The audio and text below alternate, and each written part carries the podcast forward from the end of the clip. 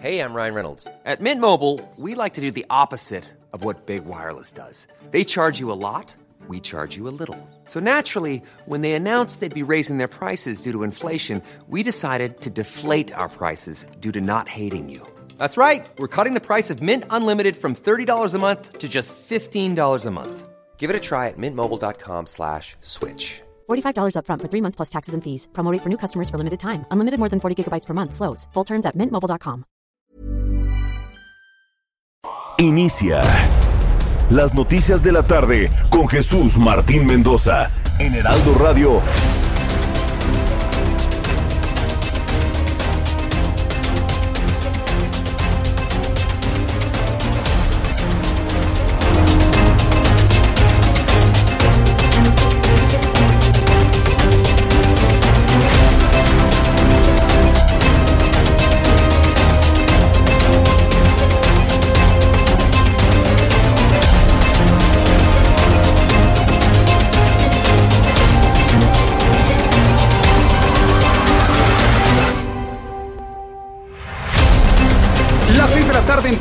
Hora del centro de la República Mexicana. Bienvenidos, muy buenas tardes. Iniciamos el Heraldo Radio, transmitiendo como todos los días a través de las frecuencias del Heraldo Radio en toda la República Mexicana. Hoy es la tarde del lunes 8 de febrero del año 2021. Súbale el volumen a su radio que le tengo la información más importante hasta este momento. En primer lugar, le quiero informar en este resumen que este lunes el Tribunal Colegiado en materia de trabajo y administración con sede en Yucatán confirmó la suspensión provisional de nuevas obras del tren Maya en el estado. Se está suspendiendo de manera la construcción del tren Maya, no lo quieren allá. El fallo favorece a grupos originarios que se oponen al megaproyecto del sureste del país. Son varios grupos que han pedido que sean amparados y bueno, pues el Tribunal Colegiado en materia de trabajo y administración en Yucatán ha confirmado la suspensión de la construcción del tren Maya. Más adelante le voy a tener detalles de esto que, bueno, pues eh, se vuelve de lo más importante que ha ocurrido en las últimas horas en México. Sube. En otra noticia, el titular de la Unidad de Inteligencia Financiera, Santiago Nieto Castillo, asegura que el aspirante a diputado federal por Morena, René Bejarano, no está siendo investigado por su presunta participación en una banda de clonadores. Resulta que ahora René Bejarano ha sido señalado de pertenecer a una banda de clonación de tarjetas bancarias conformada por ciudadanos rumanos y mexicanos. Fue de alguna manera vinculado el señor de las ligas, como le llaman, René Bejarano, y bueno, pues ya lo exoneran de la unidad de inteligencia financiera. Santiago Nieto dice que no se le está investigando por ese vínculo. La Fiscalía General de la República sumó una nueva acusación contra Mariel Helen Jeques, esposa de Emilio Lozoya, por defraudación fiscal de 909.400 pesos cometido en el año 2013 y una balacera entre presuntos delincuentes y escoltas en las inmediaciones del centro comercial Andares en Zapopan, Jalisco, dejó un saldo de cuatro personas heridas, lo que generó una importante movilización policíaca en la zona, uno de los lugares más reconocidos donde más gente llega a reunirse para comer y no sé qué tantas cosas más. En Andares, allá en, bueno, en Zapopan, más que en Guadalajara, en Zapopan, se dio esta intentona de secuestro. Bueno, pues le voy a platicar más adelante aquí en el Heraldo Radio. Concesionarios de transporte público en la Ciudad de México solicitaron nuevamente a la jefa de gobierno Claudia Sheinbaum un aumento a la tarifa para los usuarios, pues advirtieron que de no realizarse dejarán de ofrecer servicio a la ciudadanía. Dicen los concesionarios, es decir, los microbuses, si no nos autorizan, pues vamos a tener que parar nuestros micros y no va a haber transporte. Quieren hincarle el diente más con una gran cantidad de chatarras. Yo sé que muchos microbuses, operadores de microbuses me escuchan pero no pueden pedir aumento cuando tienen una enorme chatarra. Y alguien me va a decir, Jesús Martín, no puedo renovar esta chatarra si no aumento la tarifa. El caso es que es un círculo vicioso en donde no se ponen de acuerdo ni los concesionarios ni, en el, ni el gobierno de la Ciudad de México. Entre los detalles más adelante aquí en el Heraldo Radio. Y también el secretario de Hacienda y Crédito Público, Arturo Herrera, anunció que los migrantes mexicanos que se encuentran en los Estados Unidos podrán abrir cuentas en el Banco del Bienestar desde la Unión Americana para que puedan enviar sus remesas a nuestro país. Vaya anuncio, ¿eh? Quiere hacerse de las remesas internacionales el gobierno de México. Bueno, pues yo le recomiendo a todos los migrantes que están allá en los Estados Unidos que utilicen las vías que siempre han utilizado, las que siempre les han funcionado, porque ahora el Banco del Bienestar quiere regentear el dinero de mexicanos que no encontraron oportunidades en México y sí las tuvieron en los Estados Unidos. Mire nada más, qué bonito. Mire, la usted que me está escuchando en los Estados Unidos, la decisión es de usted, ¿eh? Usted determine cuál es el medio, el mecanismo por el cual va a enviar el dinero a nuestro país. Que le cobran mucha comisión, bueno, usted tome la decisión, pero tome la decisión de enviar el dinero por la vía que considere usted más segura. Lo platicaremos también más adelante aquí en el Heraldo Radio. Y de acuerdo con información de la Universidad John Hopkins, México es el país a nivel mundial con mayor letalidad por cada 100 casos de contagio de COVID-19.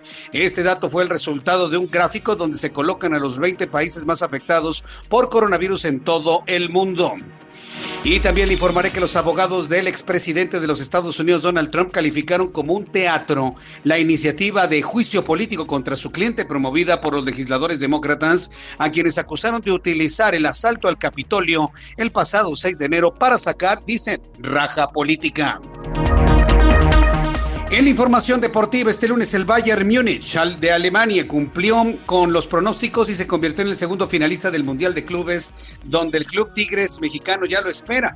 Bueno, pues vamos a platicar con Roberto San Germain un poco más adelante, quien nos va a platicar qué le pareció el Supertazón, el Super Bowl, el, ahora sí que fue el Super Bowl de los pañuelos. Más de 23 pañuelos fueron arrojados, eh, causando castigos de yardas bueno, vaya forma de jugar por lo menos los dos primeros cuartos. Yo vi los dos primeros cuartos y luego el show del medio tiempo. Dicen que de los meseros de Sanborns. Bueno, ha sido un cotorreo tremendo en México por los sacos de color rojo de, de Weekend. Y bueno, pues eh, solamente en México entendemos ese tipo de humor, por supuesto. El caso, bueno, lo vamos a platicar. A nadie le gustó el medio tiempo. A mí sí me gustó, porque me gusta la música de Weekend, pero a la gran mayoría no les gustó. Lo platicaremos con Roberto San Germain un poco más adelante. Cuando son las seis de la tarde con siete minutos, vamos con nuestros compañeros corresponsales en la República Mexicana a Marta de la Torre, nuestra corresponsal en Colima. Adelante, Marta, te escuchamos.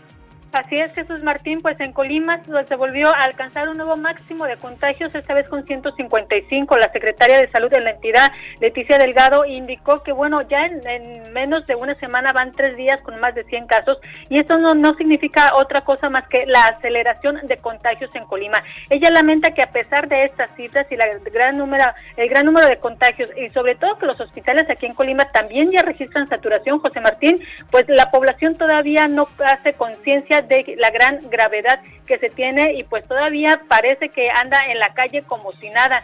Indica que, bueno, por ejemplo, comparando las cifras de los primeros meses, en los primeros días de la primera semana de febrero hubo 526 contagios, la primera semana de enero 163 y en diciembre solamente 119.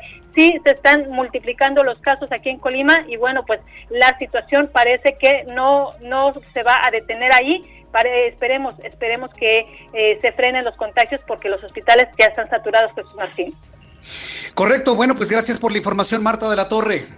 Gracias, buenas tardes. Hasta luego, muy buenas tardes. Vamos con Leticia Ríos, nuestra corresponsal en el Estado de México. Y a, Leticia Ríos vamos a tener un poquito más adelante. Alejandro Montenegro, nuestro corresponsal en Coahuila. Adelante, Alejandro. ¿Qué tal? ¿Cómo estás, Jesús Martín? Eh, un gusto saludarte desde Coahuila. Y bueno, pues comentarte que el día de hoy hubo información respecto al tema educativo en el estado. Y es que, bueno, pues el gobernador de Coahuila dio a conocer que en los próximos días regresarán a clases los alumnos que pertenecen a las escuelas del el Consejo, eh, el Consejo Nacional de Fomento Educativo, de CONAFE, y que están en comunidades alejadas. El, gobernador dio a conocer que el subcomité regional de La Laguna, específicamente, hay que recordar que en Coahuila las decisiones respecto al COVID-19 se están tomando por región. Bueno, pues en La Laguna se decidió que en 182 localidades rurales, eh, pues van a regresar a clases cerca de eh, 3.361 alumnos que pertenecen a estos planteles de educación básica, desde educación inicial, preescolar, primaria y secundaria. Bueno, pues van a regresar a las aulas, a clases presenciales en los próximos días. Y bueno, pues el gobernador también dio a conocer que se sigue evaluando la posibilidad de ya volver a las clases de manera generalizada, sin embargo todavía no existe una fecha específica para este fin. Él eh, cree que más o menos por para el próximo semestre pudiera haber, haber eh, el regreso eh, de una manera semipresencial e intermitente, como lo llama como lo llama él. Sin embargo, bueno, pues ya los alumnos de CONAF, estos 3.361 alumnos, ya van a regresar a las aulas. Y bueno, pues finalmente comentarte que hoy se dio en Coahuila pues uno de los días con eh, el, número de contagios más bajos después de pasar por promedios de 400 casos diarios, hoy solamente hubo 65, así que bueno pues eh, esa es la situación en Coahuila donde hay una ocupación hospitalaria de apenas el 31%. Es la información desde Coahuila, Jesús. Correcto, muchas gracias por la información Alejandro Montenegro. Buenas tardes. Hasta luego, muy buenas tardes. Cuando el reloj marca las 6 de la tarde con 11 minutos, saludo a nuestros compañeros reporteros urbanos, periodistas especializados en información de ciudad. Javier Ruiz, adelante, te escuchamos. Gracias, Martín. Excelente tarde. Justamente hace unos momentos recorrimos la avenida Hidalgo, donde vamos a encontrar ya carga vehicular intensa, al menos para quien se desplaza del Paseo de la Reforma, y esto en dirección hacia el perímetro del eje 1 poniente, más adelante para continuar hacia Puente de Alvarado, para quien desea llegar incluso al circuito interior, sí tenemos eh, problemas viales. El sentido opuesto en general, el avance es bastante aceptable, solo hay que moderar la velocidad. Insurgentes, poco a poco comienza a incrementarse el aforo de automovilistas, al menos para quien deja atrás la zona del Paseo de la Reforma, y esto en dirección hacia la zona del eje 1, del eje 2 norte, el sentido opuesto, en general todavía el avance es bastante aceptable, y el eje 1 norte en su tramo rayón, ya también con intensa carga vehicular, al menos para quien se desplaza de la zona del eje 1 poniente, y esto en dirección hacia el mercado de la Lagunilla, o más adelante para continuar hacia el eje 1 oriente, la avenida Emilio de En todo el trayecto, pues tenemos actividad comercial, constante cruce de peatones, así que hay que tomarlo en cuenta y manejar con bastante precaución. De momento, Jesús Martín, el reporte que tenemos. Muchas gracias por la información, Javier Ruiz. Estamos atentos, buenas tardes. estamos atentos, muy buenas tardes. Saludo con gusto a Israel Lorenzán. ¿En dónde te ubicas, Israel? Adelante. Jesús Martín, muchísimas gracias. Pues yo tengo información para nuestros amigos que se desplazan a través de la zona del circuito interior en su tramo Río Consulado. Yo he hecho un recorrido desde el aeropuerto, Boulevard Puerto Aéreo, y con dirección hacia la zona de la Raza, la Calzada Vallejo, la Avenida de los Insurgentes. Y en términos generales, a esta hora de la tarde, la circulación se presenta aceptable, Jesús Martín. Ligeros asentamientos, pero nada para pensar en abandonar esta arteria. Para nuestros amigos que van con dirección hacia Marina Nacional, únicamente hay que anticipar su paso por varios minutos. El sentido opuesto ya tenemos carga, aquí sí hay carga vehicular, Jesús Martín, para nuestros amigos van con dirección hacia la calzada de Guadalupe, la calzada de los Misterios, principalmente en carriles centrales, por lo menos hasta la zona de Eduardo Molina. Aquí recomendamos el eje 3 Norte con sus diferentes nombres para desplazarse hacia la zona de Aragón. Jesús Martín, la información que te tengo. Muchas gracias, Israel Lorenzana. Hasta luego. Hasta luego, que te vaya muy bien. Y saludo con muchísimo gusto siempre a Gerardo Galicia con más información aquí en el Valle de México. Adelante, Gerardo. El gusto es nuestro, Jesús Martín. Excelente tarde. Tenemos información para nuestros amigos que se mueven a través eh, de la calzada San Antonio Abad rumbo al sur de la capital. Hemos encontrado ya un incremento en la afluencia de autos y dejan atrás eh, el metro San Antonio Abad con rumbo al viaducto. Hay que manejar con mucha calma, mucha paciencia. Tenemos asentamientos ya justo llegando sobre todo al metro Chabacano. Precaución en ese punto. La buena noticia es que ya la línea número 2 del metro está operando y de manera bastante rápida. La hemos eh, estado monitoreando Jesús Martín y el servicio de momento no ha tenido mayor problema. Y en el sentido opuesto de la calzada San Antonio si se dirigen a la zona centro, ya es opción. El avance que pudimos apreciar es bastante, bastante rápido. Por lo pronto, el reporte seguimos muy pendientes. Muchas gracias por esta información. Gracias, Gerardo. Hasta luego. Hasta luego, que te vaya muy bien. Me están informando también algunos de nuestros amigos del público que nos siguen a través de nuestro canal de YouTube que hay mucho tránsito en la calzada de Ignacio Zaragoza, a la altura de Cabeza de Juárez. Hay que manejar con precaución, sobre todo con mucha, mucha paciencia. El reloj marca las 6 de la tarde con 14 minutos hora del centro de la República Mexicana. Escuche usted el Heraldo Radio. Y bueno, pues vamos a revisar lo que, eh, lo que sucedió un día como hoy. Hoy es 8 de febrero en México, el mundo y la historia con Abraham Arreola.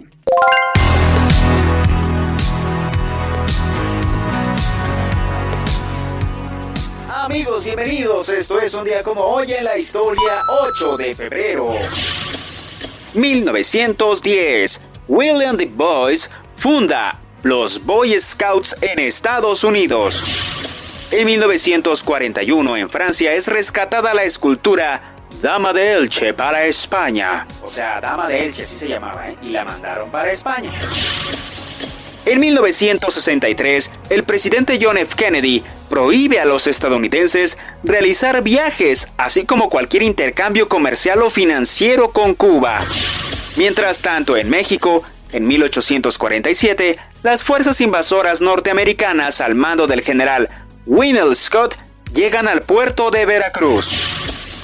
Diez años después, así diez años, en 1857, se jura la Constitución por los diputados al Congreso y por el presidente Ignacio Comonfort. En 1969, en las cercanías del pueblito de Allende, cae uno de los más importantes meteoritos recuperados, el meteorito Allende. Es la más grande condrita carbonácea encontrada sobre la Tierra Incluso es considerado el meteorito más estudiado de toda la historia. Además, en Chile se celebra el Día Nacional de la Píscola. Amigos, esto fue un día como hoy en En la Historia. Excelente lunes. ¡Ajúa! Gracias Abraham Arreola. No, entiendo por qué la jua, pero bueno, me, gusta tu entusiasmo. Gracias, Abraham Arreola, por eh, las efemérides del día de hoy. Bien, cuando ya son las seis de la tarde con 16 minutos hora del centro de la República Mexicana, revisamos las condiciones meteorológicas para las próximas horas. El Servicio Meteorológico Nacional, que depende de la Comisión Nacional del Agua, bueno, pues nos muestra una circulación anticiclónica, línea seca y un canal de baja presión, según lo que ha informado en su más reciente informe meteorológico.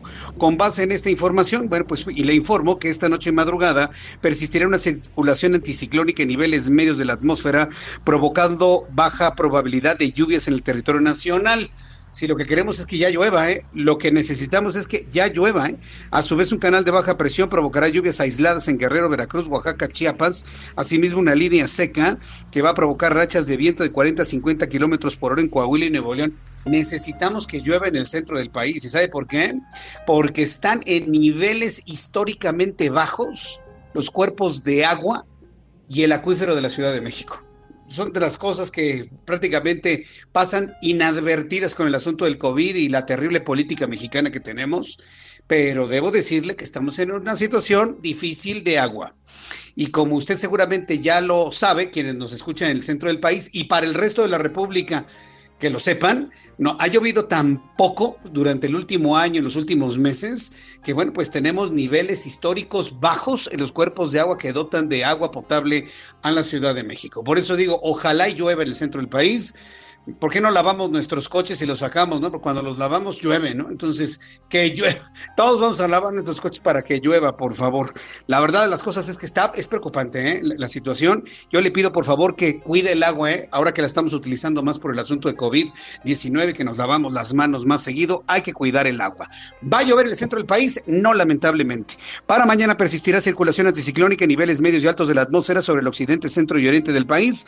Se mantendrá ambiente diurno, cálido, caluroso en dichas regiones de la República, pronostican temperaturas hasta de 45 grados. Empieza a ir el frío y empiezan a llegar ya las temperaturas verdaderamente altas. Con estos elementos atmosféricos te doy a continuación pronóstico del tiempo para las siguientes ciudades. Amigos en Acapulco, me encanta saludar a nuestros amigos en Acapulco porque se la pasan bomba. 27 grados en este momento, mínima 22, máxima 30 mañana. En Guadalajara, Jalisco, mínima 7, máxima 28. Soleadísimo mañana en Guadalajara. Monterrey con algo de nubosidad el día de mañana, mínima 17, máxima 29. En Tijuana, Baja California, mínima 9, máxima 16, en este momento 14 y está nublado. En Villahermosa, Tabasco, ya cayó la noche. Mínima 20, máxima 32, 29 grados en este momento. Igual en Mérida, ya es de noche. Saludos amigos allá en Mérida, 21 la mínima, máxima 33. En Cuernavaca, Morelos, mínima 12, máxima 27. En Reynosa, Tamaulipas, mínima 20, máxima 29. En la ciudad de Houston, saludos amigos, se nos escuchan en Houston, mínima 17, máxima 23. Y aquí en la capital de la República, el termómetro en estos momentos en Ciudad de México, 23 grados, la mínima estará en 9, frío al amanecer y la máxima 25 grados Celsius.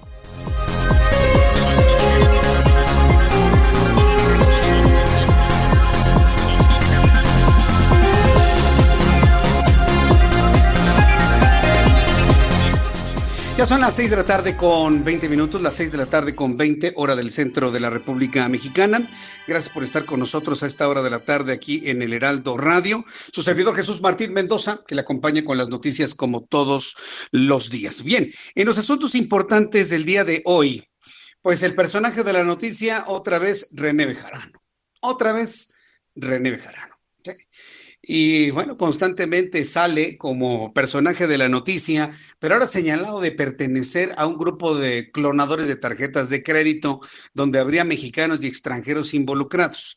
El caso es que el aspirante a diputado federal por Morena, René Bejarano, ah, sí, porque lo van a revivir como diputado, negó que esté vinculado con un grupo delictivo conformado por rumanos y mexicanos que operan en Quintana Roo, dedicado a la clonación de tarjetas bancarias, entre otros delitos.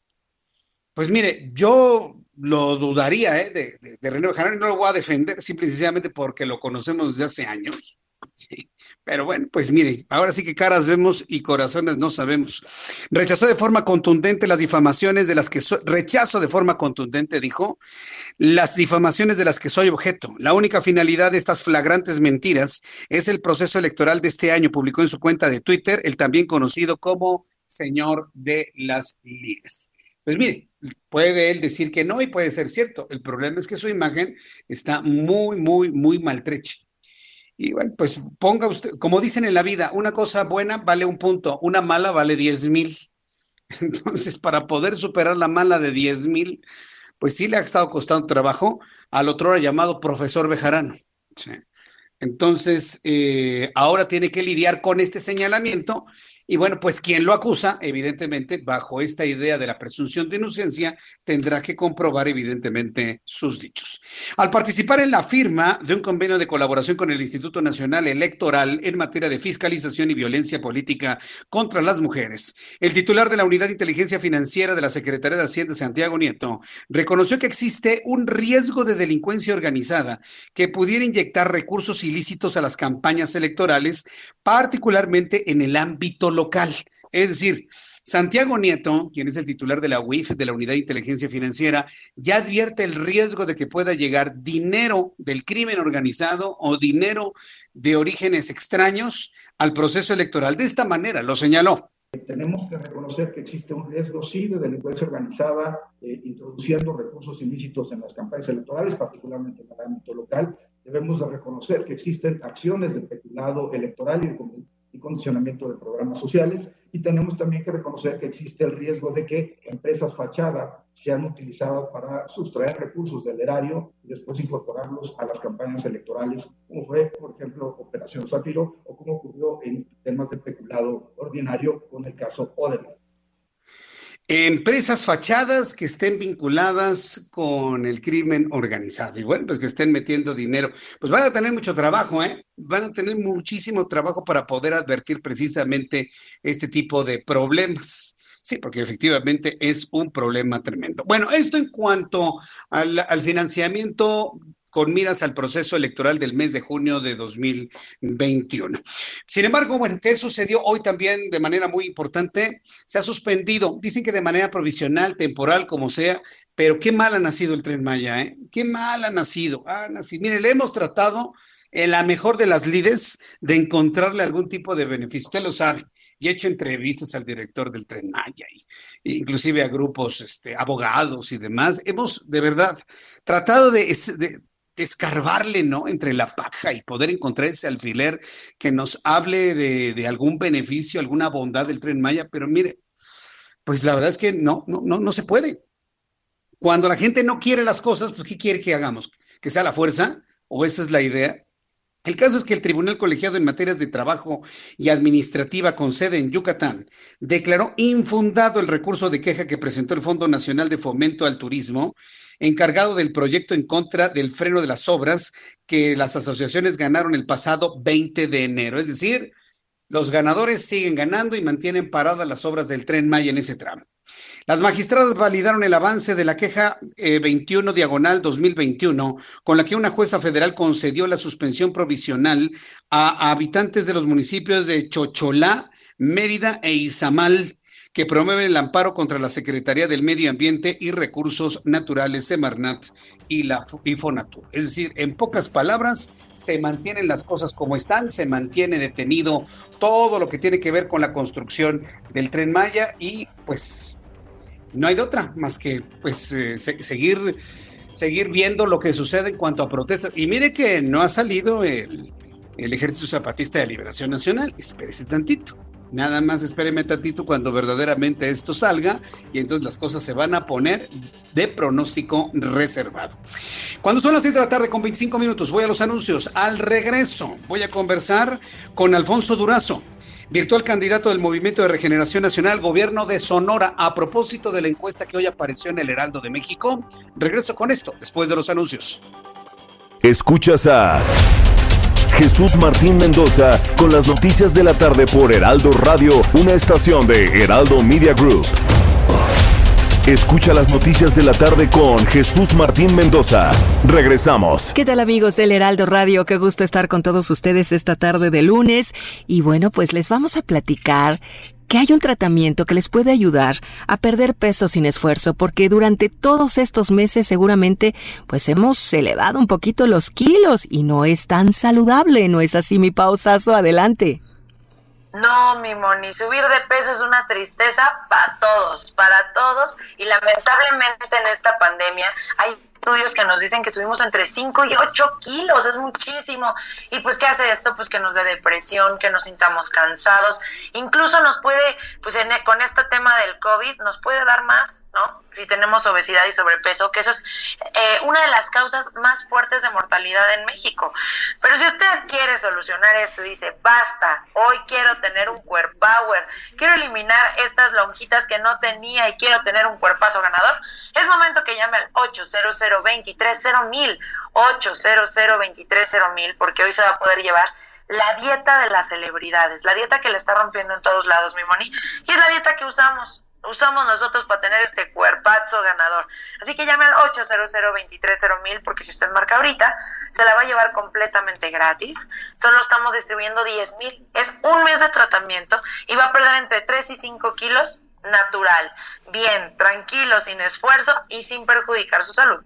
Llame en este momento al 800 mil para que se lleve esta maravillosa dieta, mi moni. Todos queremos tener cuerpazo, por favor, que marquen, ¿sí o no? Claro, hay que ver a Pausazo para querer ese cuerpo y sobre todo aplicar esta dieta y es por la salud. Pau, muchísimas gracias. Gracias a ti, mi moni.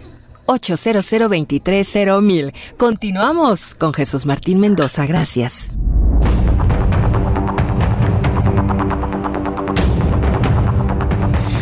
Ya son las 6 de la tarde con 32 minutos, las 6 de la tarde con 32 horas del centro de la República Mexicana. Como le comentaba a nuestros amigos que nos están escuchando a través de YouTube y usted que está escuchándome en toda la República Mexicana, hoy nuestra edición impresa del Heraldo de México, eh, hoy nuestra edición impresa del Heraldo de México publica eh, sendas encuestas en donde se hace, pues digamos, una especie de de repaso, de repaso de cómo está la situación en este concepto de ruta 2021 hacia las elecciones del próximo 6 de junio. De acuerdo con la encuesta de opinión pública de marketing e imagen Heraldo de México Group, en por lo menos ocho entidades los aspirantes de Morena mantienen una ventaja holgada. Es decir, se hace un corte de caja, se hace una revisión antes de que empiecen las campañas propiamente dichas para saber en dónde van hacia adelante, dónde van hacia atrás, dónde tienen ventaja otros partidos políticos. Y pues me parece que es un ejercicio de visualización del momentum político muy, muy, muy importante. Ya que estamos hablando precisamente de algunos de estos aspirantes a candidaturas, porque estamos hablando todavía de aspiraciones a candidaturas, durante una conferencia en el municipio de Agua Prieta, el precandidato del Movimiento de Regeneración Nacional a la gubernatura de Sonora, Alfonso Durazo Montaño, resaltó la importancia de las mujeres a las que calificó de imprescindibles y prioritarias para cualquier para cualquier gobierno y recordó que las mujeres conforman el 52% de la población del país. Eh, me da mucho gusto saludar a Alfonso Durazo, lo tengo precisamente en la línea telefónica. Alfonso Durazo, usted lo recuerda, estuvo en la Secretaría de Seguridad Federal Ciudadana y ahora, bueno, pues es precandidato del Movimiento de Regeneración Nacional para el gobierno de Sonora. Alfonso Durazo, gusto en saludarlo, bienvenido al Heraldo Radio, buenas tardes. ¿Qué tal, Jesús? Un, un gusto saludarte. ¿Cómo estás? Pues eh, muy bien, pues precisamente viendo de, esta, de estas encuestas que realizó el Heraldo de México, que si hoy fueran las elecciones y usted fuera ya el candidato como tal y ya se estuviese en una contienda, pues ganaría de una manera holgada con más del 42%. Es, es, esto tiene que ver con la estrategia de recorrido por toda la, por toda la entidad sonorense. Alfonso Durazo, ¿cómo, cómo lo, lo visualiza o lo digerimos?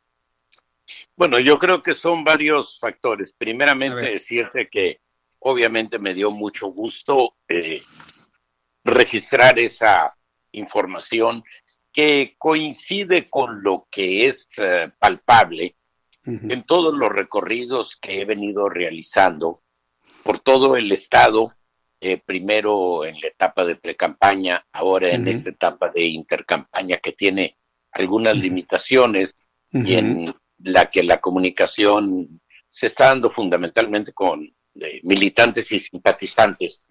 Eh, pero, pero es, eh, es palpable ese ánimo, ese entusiasmo, y tiene que ver primero con un reconocimiento al gobierno del presidente López Obrador. Hay un, el presidente tiene un alto, un altísimo reconocimiento aquí en el Estado y a aquellos que aspiramos a ser representantes del Movimiento de Regeneración Nacional de Morena, pues obviamente se traslada una parte de esa simpatía. Por otro lado, Morena también como partido, aquí a nivel estatal, tiene la organización eh, partidaria más eh, relevante. Eh, desde el 2015 se ha construido una organización muy sólida que hemos venido reforzando en estos meses con un trabajo muy eh, intenso, una estructura de promoción y defensa del voto, pues sí. consecuentemente todo eso se traduce pues en estas, dijéramos, expresiones favorables hacia el futuro triunfo de Morena sí. en este proceso eh, preelectoral. Claro, ahora aquí yo tengo una duda, digo, acaba de mencionar el presidente de la República, pero yo entiendo a un Alfonso Durazo, evidentemente haciendo un recorrido, yendo por las calles de la infancia, encontrándose con los amigos de antaño, es decir, brillando con luz propia. Yo, yo creo que pues, eh, muchas personas en el país buscan esas nuevas figuras en, en, las cuales en un momento dado pensar y analizar un futuro voto. Eh, ¿Ha sido así, no, Alfonso Durazo? No, bueno, sí, sin duda, sin duda. Bueno, yo tengo ya aquí en, en mi estado, uh -huh. pues eh, varios procesos electorales. Desde el 2006 fui candidato al Senado y fui coordinador de la campaña del presidente, del candidato López Obrador. Luego el 2012 soy candidato a diputado. El 2006 no gano, pero el 2012 sí llego a la Cámara. Soy también coordinador de la campaña del candidato López Obrador. El 2015 eh, eh, soy eh, presidente de Morena y el 2018 otra vez candidato al Senado. Eh, en esta ocasión nuevamente gano, soy en este momento senador con licencia y también coordinador de la campaña. Entonces, uh -huh. pues todas estas etapas han sido invariablemente de recorridos muy eh, intensos de una comunicación directa, aunque parezca retórico, Jesús, a ras de suelo, en uh -huh. comunicación directa con la gente, tocando puertas, estrechando manos, abrazando. Ahora la pandemia nos impone algunas restricciones, pero aún uh -huh. así, aún y cuando yo pudiera tener comunicación por videoconferencias eh, a todos lados, yo voy a cada una de las poblaciones y ahí sí. eh, con un grupo representativo de esas comunidades tengo videoconferencias con la gente. Es decir, la gente sabe que estoy ahí en sus poblaciones y que Bien. si no puedo estrechar su mano, pues es por razones de las limitaciones que nos impone la pandemia. Obviamente tengo pues la ventaja de refrescar esa simpatía en virtud de toda esta historia de comunicación y relación con la gente, pues que se expresa en esta intención, en estas simpatías que recoge la encuesta eh, de El Heraldo y que pues nos muestran en una posición de una amplia ventaja. Sí, es, una, es una ventaja muy, muy, muy marcada, muy holgada, como inclusive se, comenta en la publicación del día de hoy. hábleme de las mujeres, don Alfonso, porque hoy precisamente hablando de los discursos de esa, de esa campaña a ras de suelo, porque finalmente son las que mejor funcionan, no me queda la, la menor duda, hablo de la importancia de las mujeres, en ese 52%, fundamental.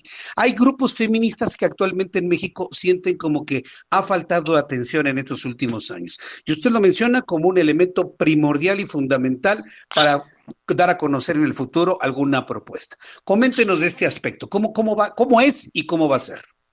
Bueno, primeramente yo eh, efectivamente decía en Agua Prieta, el 52%, 52 eh, y fracción, casi 53% del padrón electoral de Sonora está integrado por eh, mujeres. Pero personalmente yo tengo una experiencia extraordinaria en la integración de equipos con eh, mujeres.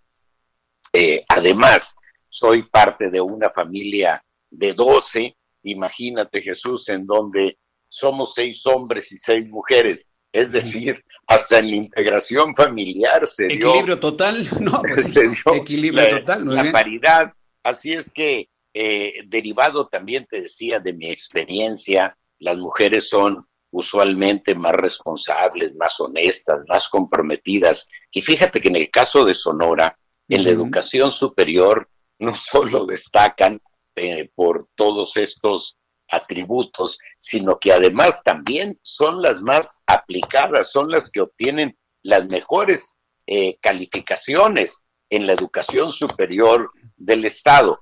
Así es que yo creo, para no meterme en enredos de eh, actos anticipados de campaña ni cosas de ese tipo, decirte que el próximo gobierno debe tener una integración paritaria, que ya es tiempo que aquello que establece la ley desde hace algunos años tome forma en la realidad y que el próximo gobierno del Estado esté integrado paritariamente por un mismo número de mujeres y de hombres. Estoy derivado de esta experiencia, estoy seguro que es posible encontrar a las mejores mujeres disponibles para esta tarea eh, de gobierno e integrarlas en el futuro eh, gobierno. Muy bien, fíjese qué interesante lo que me está mencionando, porque eh, actualmente Sonora es gobernado por una mujer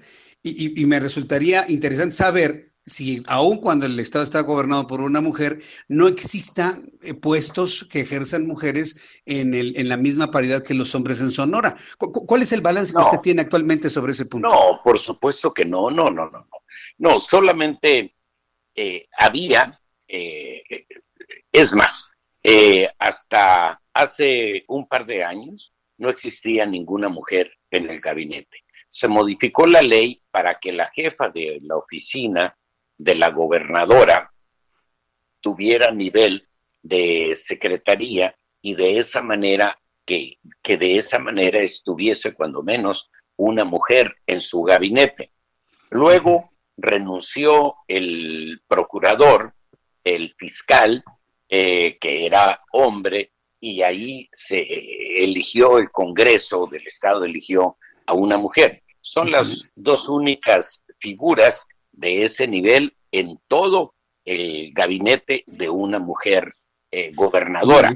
Es obviamente una contradicción. Si tenemos una gobernadora sería elemental pensar que por razones pues eh, de género eh, sería eh, obligado incorporar un gabinete paritario, pero pues lamentablemente muy lejos de eso. Creo que las condiciones de todo tipo en el Estado están dadas para que la mujer tome la relevancia que le corresponde en la conducción política administrativa del Estado. Bien, pues eh, Alfonso Durazo, eh, yo espero que podamos platicar, así lo haremos en este concepto que tenemos en el Heraldo de México de Ruta 2021, de ir conversando con todos los candidatos en el momento que se pueda hablar de propuestas, porque evidentemente yo estoy seguro que esta elección va a ser una elección donde los ciudadanos vamos a sopesar muy bien las propuestas, las soluciones, y evidentemente pues eso será muy interesante conocerlo de usted en el momento que la ley electoral lo permita.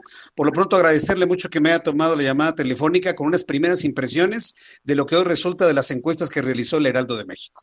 Noticia extraordinaria la que nos han dado hoy, que confirma esta percepción que nosotros recogemos en todos los recorridos que hacemos por el Estado. Un abrazo, Jesús. Fuerte abrazo, Alfonso Durazo. Gracias por tomar esta comunicación. Muy buenas tardes. Adiós. Hasta luego. Es Alfonso Durazo, virtual candidato del Movimiento de Regeneración Nacional al gobierno de Sonora.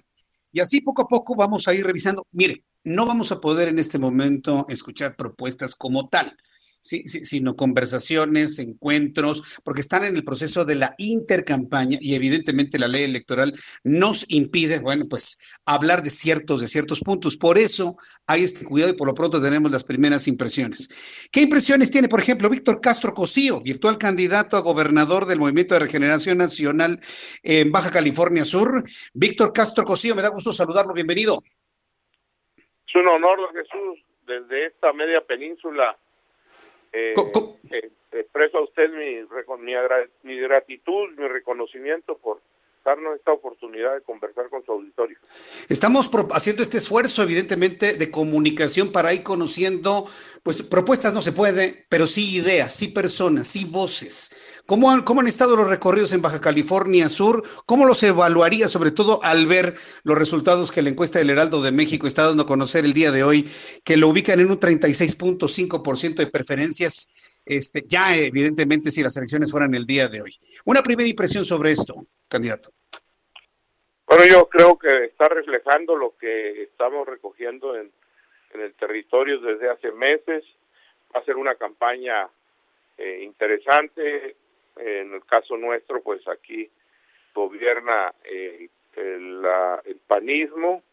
Ha estado, ya el gobernador fue demandado por el PT y por Morena por una intromisión abierta que hizo hace apenas unos días en un video llamando a cerrar filas en torno a su candidato, violentando flagrantemente el principio de equidad de no intrometerse, eh, no intrometerse en, los asuntos electorales de la manera como lo hizo. Bueno, es parte de lo que vamos a vivir aquí, de lo que estamos ya viviendo en Baja California Sur, pero eh, la gente está eh, manteniendo su preferencia por Morena, por la cuarta transformación, que es lo más importante, don Jesús.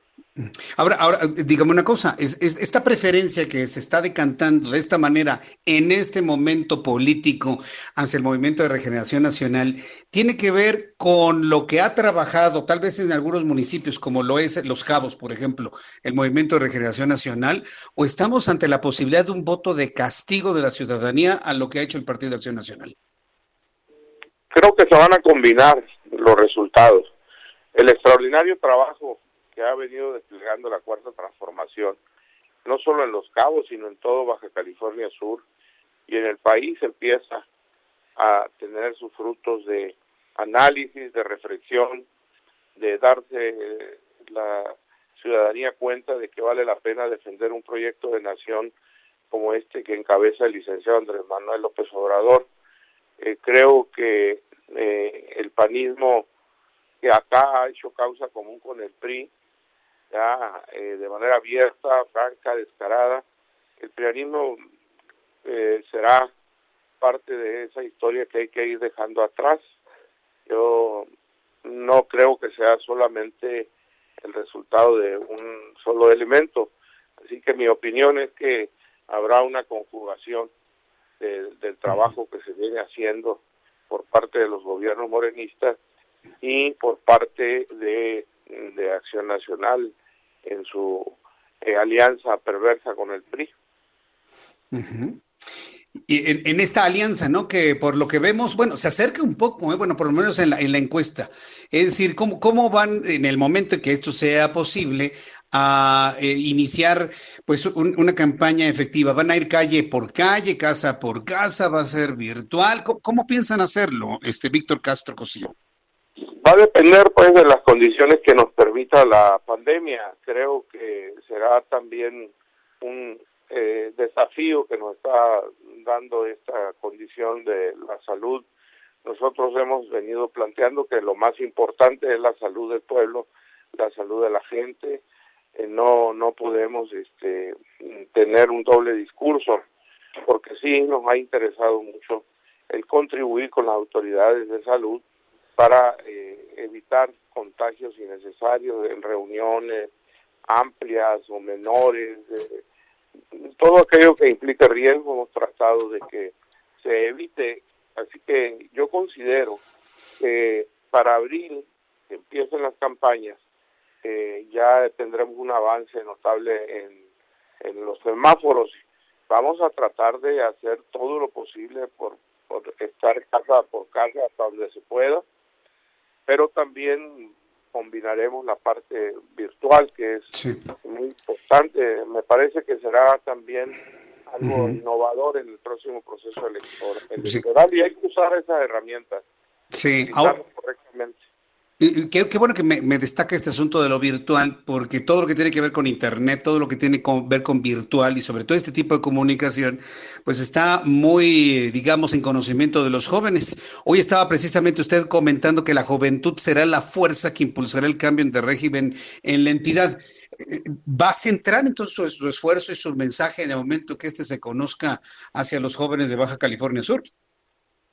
Por supuesto, a todos los sectores sociales, sin dejar a ninguno, pero me parece que es muy importante recuperar la confianza de uno de los sectores que se alejó de la política precisamente por las desviaciones que en el pasado reciente se ha tenido. Que hay que recuperar la confianza, no solo por la cuestión electoral, sino por la necesidad de que los muchachos eh, y las muchachas empiecen a prepararse, a construir un país mejor en todos los sentidos, a recuperar el valor de la palabra, a recuperar el valor de la solidaridad, de la fraternidad, eh, que los muchachos sean una nueva generación que encare los desafíos del futuro, del futuro mm, mejor formados, con el aliento que significa la esperanza de construir una nación diferente, distinta. No es un asunto desde mi punto de vista solo responsabilidad de una organización política o de una línea ideológica, parece que aquí tenemos que hacer un gran esfuerzo para recuperarnos todos. Es posible una vía nueva para reconciliar a una nación que fue muy agraviada y sobre todo que a los jóvenes les hizo perder prácticamente la esperanza de un futuro eh, mejor para todas y para todos. Creo que lo vamos pues, a y será un, será un frente un frente que hay que tener presente permanentemente y no porque sea en el futuro son insisto el presente de esta nación. Pues yo quiero agradecerle mucho, don Víctor Castro Cosiel, que me haya tomado la llamada telefónica. Voy a tomarle y voy a rescatarle el tema de la reconciliación, porque se necesita, ¿eh? o sea, se necesita. Yo creo que todas eh, las entidades políticas en el país han caído en el error de la división. Yo creo que ha llegado el momento de la unión hacia un mismo objetivo. Y yo le, yo le retomo ese llamado a la reconciliación en Baja California Sur y, espero que esto, esto se dé en el momento que tenga que darse. Y le agradezco mucho que me haya tomado la llamada telefónica, Víctor Castro Cosío. Al contrario, y es el, el trabajo que hicieron ustedes es, es un acicate para doblar esfuerzos en el caso nuestro, porque Sin tenemos que salir mejor y mantener esa diferencia. Con unos cinco puntos que, era lo que llevábamos, no habrá problema para sacar una elección donde la cuarta transformación se haga realidad y sigamos, sigamos trabajando por el bien de la gente que más lo necesita. Así es, efectivamente, ha sido un trabajo el que ha hecho el Heraldo de México, importantísimo para conocer exactamente cómo están las cosas en este momento. Pues muchas gracias por su tiempo, don Víctor Castro, gracias por contestar nuestras preguntas. Gracias a ustedes y les felicito por ese trabajo. Nos coloca en una condición, en el caso nuestro, de, de superar deficiencias y presentarnos mejor y estar listo para la campaña de propuestas. de trabajo y de unión de los subcalifornianos en bien de todos. Va a ser una elección donde prevalecerán las propuestas, no me queda duda. Y cuando esto se pueda, le vuelvo a llamar por teléfono. Gracias, Víctor Castro. Que tenga muy buenas noches. Un abrazo, muchas gracias. Hasta, pronto, que le vaya muy bien. Es Víctor Castro Cosío, virtual candidato a gobernador del Movimiento de Regeneración Nacional. Dos virtuales candidatos del Movimiento de Regeneración Nacional. Aparecen como punteros en la encuesta que hoy el Heraldo de México, el Heraldo de México publica en su edición impresa. Me parece que es muy importante el revisar cómo están las cosas. Entonces, sí, varias personas me estaban, eh, me está, Fabiola Hernández, muchas gracias por tus comentarios, gracias a las personas que me han enviado comentarios a través de YouTube. Vuelvo a lo mismo y entiéndame, es importante saber dónde estamos, cómo está el momento político en este momento y para eso sirve Ruta 2021, para ir advirtiendo quién lleva la delantera, quién se queda rezagado, quién puede repuntar, quién puede retomar. Es fundamental que lo vayamos ya viendo desde este momento. Voy a los anuncios, después de los mensajes tengo un resumen de noticias, también la actualización de los números de COVID-19, nuestros compañeros reporteros. Gracias eh, por escucharnos en el Heraldo Radio. Mensajes y regresamos enseguida. Escuchas a Jesús Martín Mendoza con las noticias de la tarde por la tarde con Jesús Martín Mendoza. Regresamos.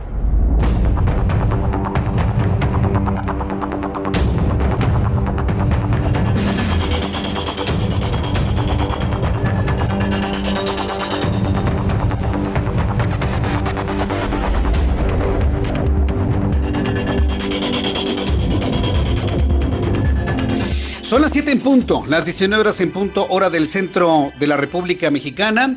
Le presento un resumen con las noticias más importantes a esta hora de la tarde.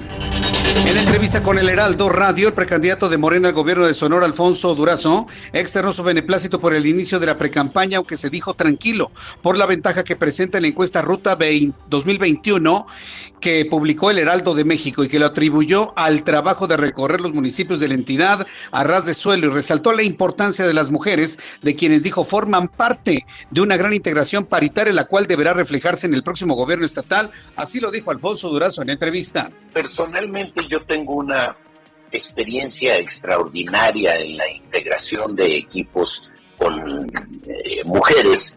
Las mujeres son usualmente más responsables, más honestas, más comprometidas, que el próximo gobierno debe tener una integración paritaria, que ya es tiempo que aquello que establece la ley desde hace algunos años tome forma en la realidad y que el próximo gobierno del Estado esté integrado paritariamente por un mismo número de mujeres y de hombres. Víctor Castro Cosío, por su parte, precandidato de Morena al gobierno de Baja California Sur.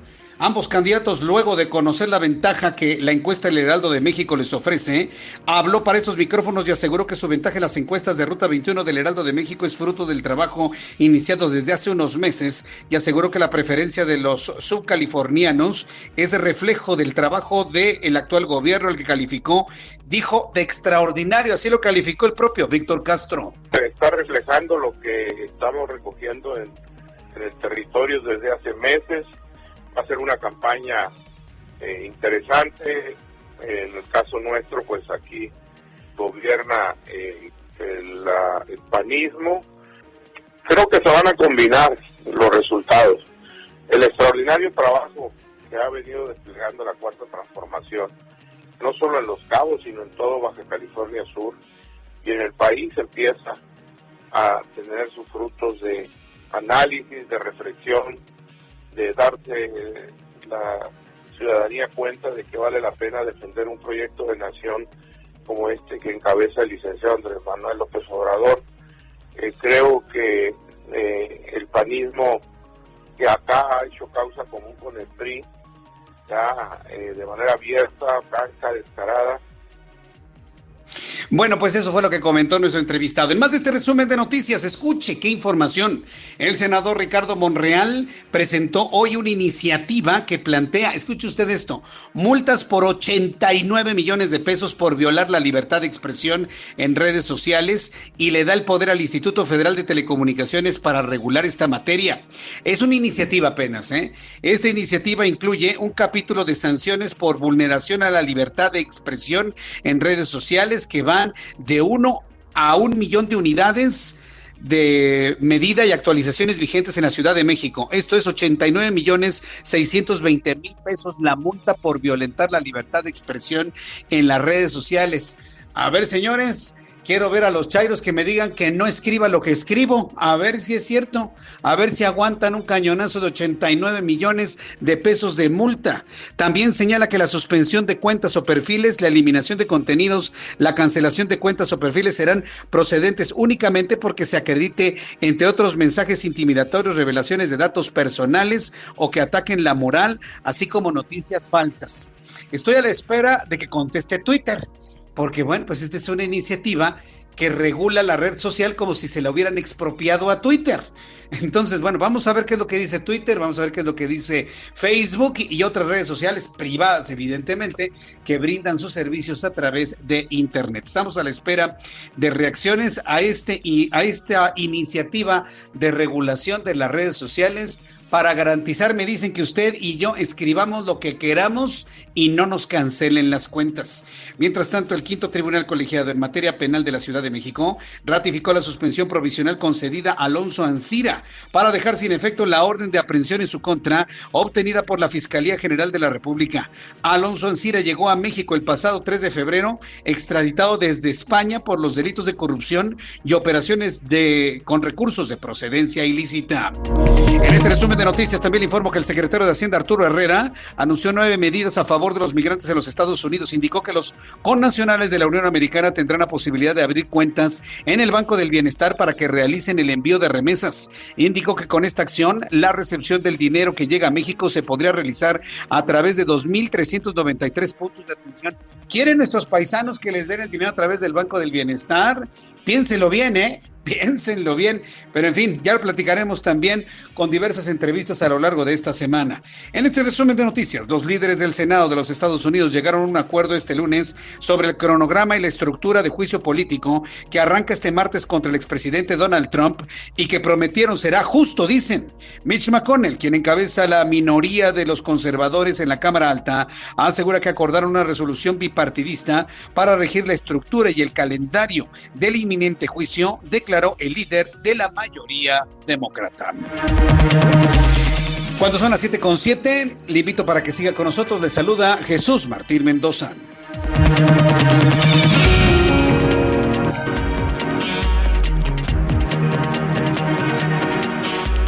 Continuamos con información aquí en el Heraldo Radio en toda la República Mexicana. Quiero agradecerle a todas las personas que me sintonizan. Además, de las plataformas digitales que están en la página de internet, en nuestra aplicación, en nuestro canal de YouTube Jesús Martín MX, que encienden su radio que encienden su radio y que además, en las frecuencias, evidentemente, del Heraldo Radio en toda la República Mexicana, y que además, cuando les llamen y están contestando que el programa que escuchan a esta hora de la tarde es El Heraldo Radio con Jesús Martín Mendoza. Vamos con nuestros compañeros reporteros urbanos, periodistas especializados en información de ciudad. Javier Ruiz, ¿en dónde te ubicas? Adelante, Javier. Buenas tardes, Jesús Martín, justamente en la calzada General Mariano Escobedo donde vamos a encontrar ya problemas pues la circulación o no para quien se desplaza del Paseo de la Reforma y esto en dirección hacia la avenida Presidente Mazarik, más adelante para continuar hacia Horacio. El sentido opuesto también con rezagos que son provocados por la operación de los distintos eh, semáforos, hay que tomarlo en cuenta. El Paseo de la Reforma también ya con problemas viales a partir del circuito, y esto en dirección hacia el Auditorio Nacional, más adelante llegando a la incorporación con el anillo periférico. Y el sentido opuesto también ya con rezagos, principalmente para quien deja atrás la zona del periférico, esto en dirección hacia la columna del Ángel de la Independencia y finalmente el circuito interior, también ya con problemas viales de reforma y esto en dirección hacia la Avenida Marina Nacional. De momento, Jesús Martín, el reporte que tenemos. Muchas gracias por la información, Javier Ruiz. Estamos atentos, hasta luego, buenas tardes. Hasta luego, que te vaya muy bien. Israel Lorenzana, con más información, ¿en dónde te ubicas, Israel? Adelante. Jesús Martín, muchísimas gracias. Nosotros continuamos más hacia el poniente en la Ciudad de México. Me refiero a la zona de Marina Nacional y Circuito Interior. Ya hablábamos en nuestro reporte anterior de esta importante arteria y ya en este punto hemos encontrado carga vehicular Jesús Martín. Hay que recomendar a nuestros amigos, sin duda alguna, utilizar Mariana Escobedo y su continuación hasta la zona de Pitlagua con dirección a Vallejo para desplazarse al perímetro de la alcaldía Gustavo Madero. El sentido opuesto con dirección hacia la zona de Revolución, en términos generales, aceptable la realidad. Hay que tener precaución precisamente en Benjamín Franklin, Ahí tenemos un constante cruce de peatones. Para nuestros amigos van con dirección hacia la Avenida Jalisco, los que siguen su marcha hacia la zona de revolución y patriotismo. Jesús Martín, la información que te tengo. Muchas gracias por la información, Israel Lorenzana. Hasta luego. Hasta luego. Y me da mucho gusto saludar a Gerardo Galicia. ¿En dónde te ubicas, Gerardo? Zona sur de la capital, Jesús Martín. Excelente tarde y tenemos información para nuestros amigos que se trasladan hacia este perímetro sobre el eje 1 poniente, la avenida Cuauhtémoc. De lo más complicado es el tramo que va del eje 2 al 4 sur, es por operación de semáforo, únicamente hay que manejar con mucha paciencia. Ya superando el eje 4, Jesús Martín se puede avanzar de manera más favorable hacia el sur de la capital, por supuesto, no hay que exceder los límites de velocidad, también tener precaución porque tenemos obras para la construcción de los carriles confinados del Metrobús que corren justo a lo largo del eje 1 poniente. Y para nuestros amigos que van a utilizar el eje 8 sur, sí tenemos rezago, justo llegando a la avenida Universidad, es de momento de lo más complicado. Y por lo pronto, Jesús Martín, el reporte. Muchas gracias por esta información, Gerardo Galicia. Excelente noche. Excelente noche también para ti, nuestro compañero Gerardo Galicia, con esta información aquí en el Valle de México. Son las siete con diez, las siete con diez, hora del centro de la República Mexicana. Amigos que nos escuchan a través del 100.3 de FM en Guadalajara y todos los alrededores, Tlaquepaque, Zapopan. Oiga, qué complicado se puso en Zapopan el día de hoy, ¿eh? Qué Y precisamente ahí en las inmediaciones de la Plaza Andares pues resulta que ocurrió un intento de secuestro y se armó. Bueno, voy a dejar que sea Mayeli Mariscal, nuestra corresponsal en Guadalajara, Jalisco, quien nos informe lo que sucedió el día de hoy, poco después del mediodía. Mayeli, adelante, te escuchamos.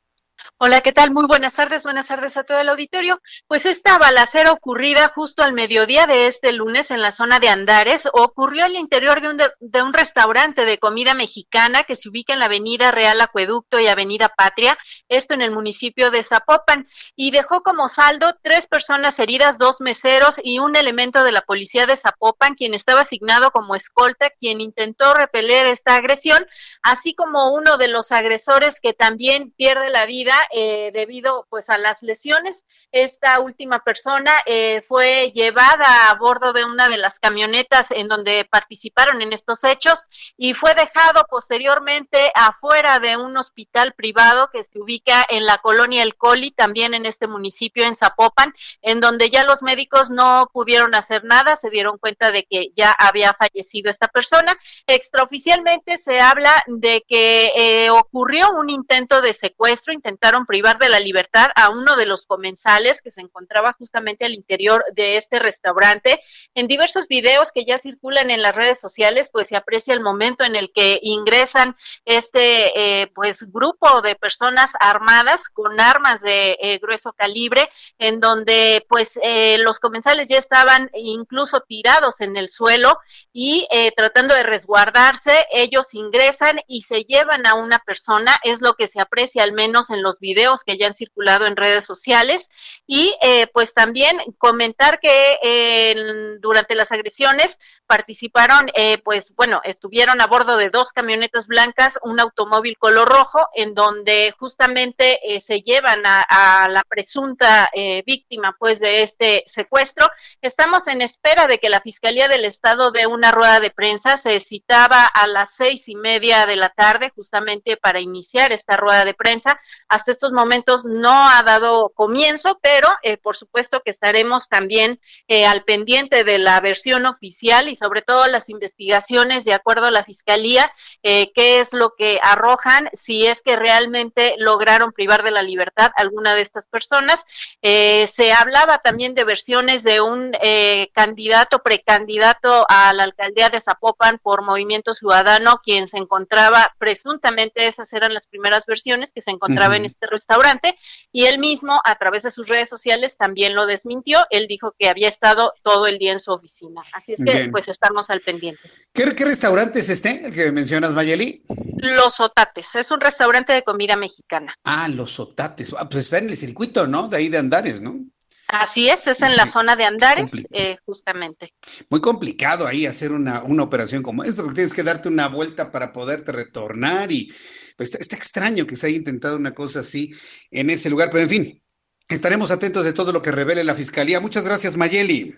Excelente tarde para todos. Excelente tarde. Al interior de Andares, para, para, quienes conocemos Andares, a mí se me hace tan difícil el que se haga una cosa como esta dentro de un lugar donde hay tránsito, ¿no?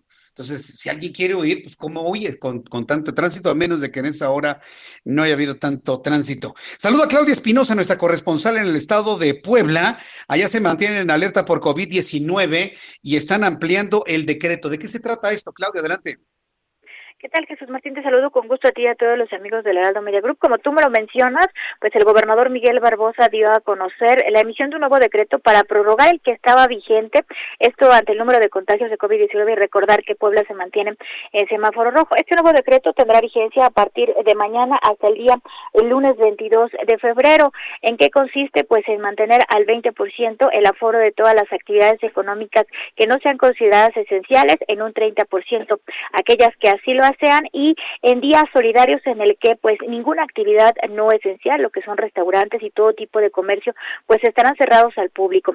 Anteriormente se había establecido los sábados y domingos como estos días solidarios, con esta modificación ahora serán domingo y lunes. También ya se va a permitir la venta de dos bebidas con comida a los restaurantes. Esto estaba prohibido hasta hace unos días, ahora ya se puede, pero eh, se mantiene la restricción para la venta de bebidas en supermercados y en tiendas únicamente se pueden adquirir lunes, martes y miércoles, los demás días está prohibido. En cuanto al transporte público, también se incrementó hasta las 10.30 de la noche las corridas del transporte público hasta las eh, 5.30 y comenzará la primera línea, lo demás estará suspendido en todo tipo de transporte público, incluidas las plataformas. Y con ello, bueno, pues está buscando tratar eh, de mitigar el número de contagios que todavía se mantienen altos, se reportaron 630 durante el fin de semana y hay más de 1.200 personas hospitalizadas. Puebla ya superó las 8.000 defunciones a causa del COVID-19 y bueno, confían en que ahora pueda llegarse ya al límite de contagios. Es la información desde Puebla.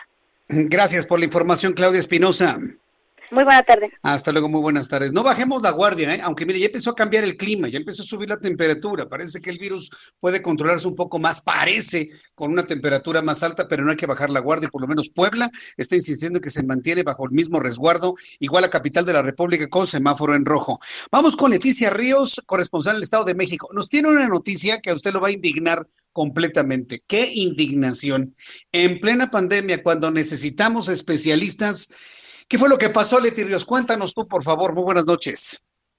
Hola, ¿qué tal, Jesús Martín? Eh, buenas noches.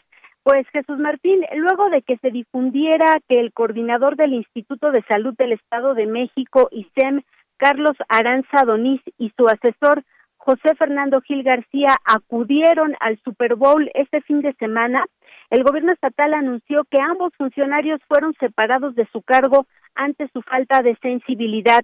La Secretaría de Salud Estatal reiteró que la pandemia ocupa toda la atención de la estructura de salud mexiquense en todo momento y en todos los niveles, ya que Jesús Martín, recordemos que el Estado de México también se encuentra en estos momentos en semáforo rojo y con elevados niveles de hospitalización de pacientes por COVID-19.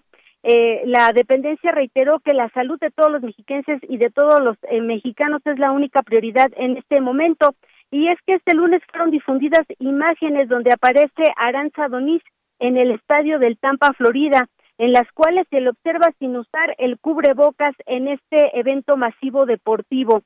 La Secretaría de Salud del Edomex reiteró su compromiso por seguir cuidando de la salud de las familias de la entidad con acciones como las más de 15 mil pruebas rápidas que se aplican todos los días para detectar oportunamente a pacientes con COVID-19 además del reforzamiento médico con la contratación de más personal de salud, así como el compromiso y el profesionalismo del personal de los hospitales del ICEM. Jesús Martín, te comento que al momento en el Estado de México son 142 mil contagios eh, los registrados y 21.889 fallecimientos. En tanto, pues este funcionario, el coordinador del Instituto de Salud del Edomex, Carlos Aranza Doniz, y su asesor, pues se encontraban de viaje para asistir al Super Bowl. Y andaban ahí, ¿no? ¿Y qué? ¿Los cacharon porque aparecieron en la televisión o cómo? ¿Cómo es que los pues, cacharon? Eh, alguna persona les tomó una, una fotografía y pues los identificaron y esa fotografía pues fue difundida, Jesús Martín. Oye, sería interesante saber si este par de irresponsables, porque así, repíteme sus nombres para que todo el país conozca el nombre de estos dos irresponsables. ¿Cómo se llaman? Es Carlos Aranza Doniz, quien era coordinador del Instituto de Salud del Estado de México, y su asesor José Fernando Gil García.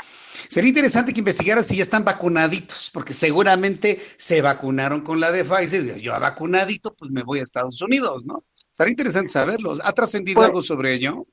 Hasta el momento no, Jesús Martín, pero pues puede ser probable y, pues estaremos atentos para darle seguimiento y, y pues revisar esta información. Deberían de meterlos a la cárcel más que correrlos. Bueno, gracias por la información, Leti Ríos. Muchas gracias, buenas noches. Hasta luego, que te vaya muy bien. Bueno, pues ahí están precisamente estos tipos y que les cae la cámara y que les toman una foto y miren, los mexicanos, ya saben, ¿no? Mexicanos, mexicanos. Y había ayer, por ejemplo, en las redes sociales muchos estadounidenses muy evidentemente...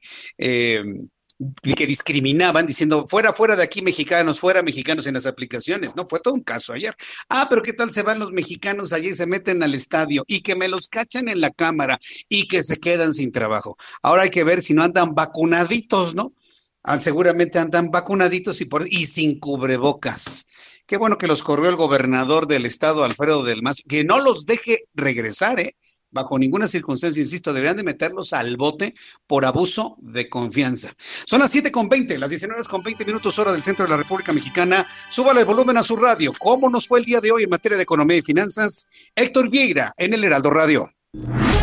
La Bolsa Mexicana de Valores cerró la sesión de este lunes con una ganancia del 0.12%, al sumar 51.81 puntos, con lo que el índice de precios y cotizaciones se ubicó en 44.197.51 unidades. En el mercado cambiario el peso mexicano se recuperó 0.02% frente al dólar estadounidense, al cerrar en 20 pesos con 12 centavos a la compra y en 20.45 pesos a la venta en ventanilla. El euro por su parte se cotizó en 23.96 pesos a la compra y 24.57 a la venta.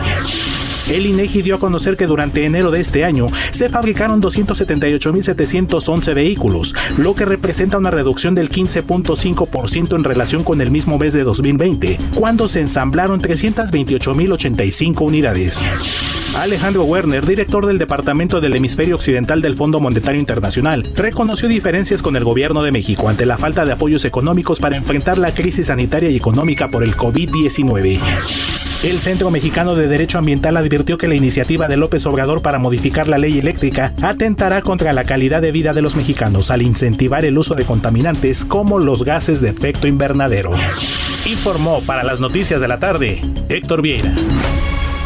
Un, un, vistazo rápido, un vistazo rápido a todo lo que sucede en materia de economía y finanzas, temas que iremos analizando poco a poco. Cuando son las 7 con 21, en la línea telefónica Norma Gabriela López, ella es directora de Incorporación y Recaudación del Instituto Mexicano del Seguro Social. Eh, Norma Gabriela, me da mucho gusto saludarla, bienvenida, muy buenas noches. ¿Qué tal? Muy buenas noches, gusto saludarte y a tu auditorio. Queremos saber cómo es este reporte de personalizado de cotización del IMSS, la nueva estrategia para una vida laboral sana. ¿Cómo es esto? ¿Cómo va a funcionar? ¿Es una figura nueva que tenemos que conocer quienes tenemos nuestro seguro social? Sí, es, sumamente importante. Mira, es un reporte que te permite identificar los cambios más importantes de tu historia laboral eh, mes a mes y, y en el IMSS y lo que permite saber pues es eh, si te registró algún patrón, qué patrón lo hizo, cuántos días tuviste el registro en el mes inmediato y con qué salario te registró. Muchas veces nosotros identificamos el Seguro Social como el gran prestador de servicios médicos, sin embargo, bueno, también tiene otro, otra serie de, de prestaciones que se otorgan en materia de seguridad social y tener claro con qué salario estás registrado, pues depende del importe que puedas llegar a tener una incapacidad, en caso de enfermedad o riesgo de trabajo, la protección del ingreso familiar ante un suceso pues inesperado y también contar con una mayor posibilidad de ahorro para el retiro. a mí me parece muy interesante esto, ¿eh? Perdón que le interrumpa, es muy interesante esto porque estamos hablando de un ejercicio de transparencia.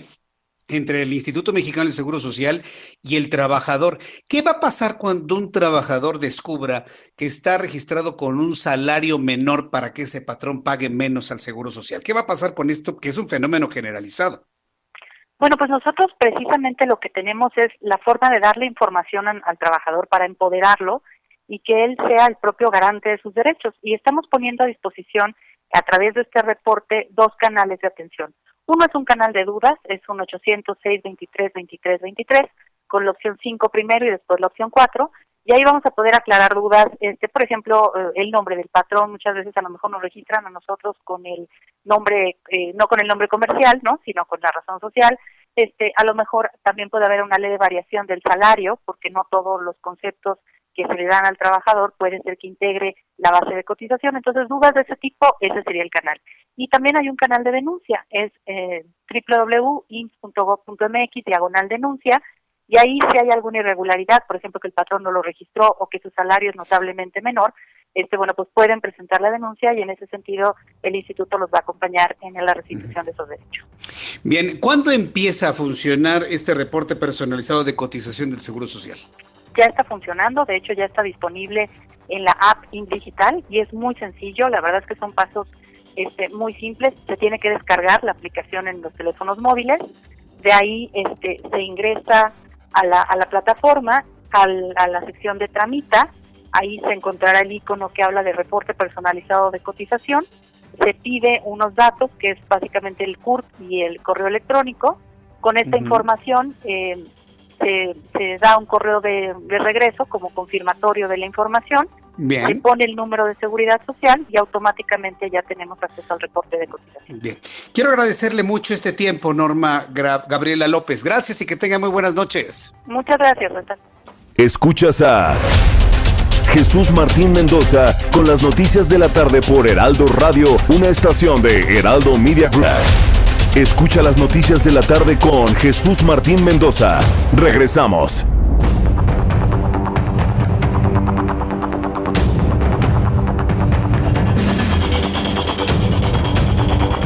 Ya son las siete y media, las 19 horas con 30 minutos, hora del centro de la República Mexicana. Escucha usted el Heraldo Radio. Le saluda Jesús Martín Mendoza con las noticias importantes del día de hoy. Ya tenemos datos de COVID-19.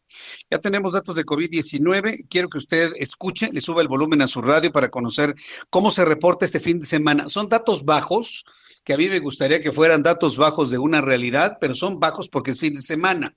Aún así, aún así me parece que son muy bajos a comparación de lo que ha sucedido, por ejemplo, el viernes, que se reportaron 13.428 contagiados, 1.368, el jueves 13.575, 1.682, el miércoles 12.153 contra 1.707 fallecidos.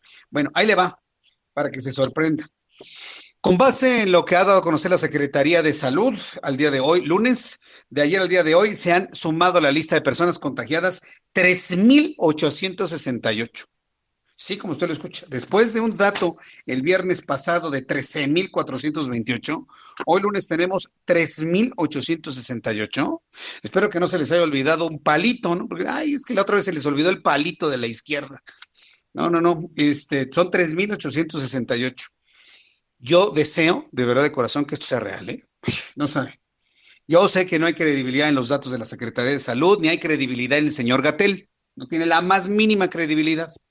Pero quiero creer en estos datos. ¿eh? Quiero creer que efectivamente estamos en un descenso de los contagios. Quiero creerlo. Y sería el esfuerzo, el resultado del esfuerzo de usted, de usted, de usted, tuyo y mío, al utilizar el cubrebocas. ¿Sí? El dato total es de 1.936.013 mexicanos contagiados de manera acumulada de COVID-19.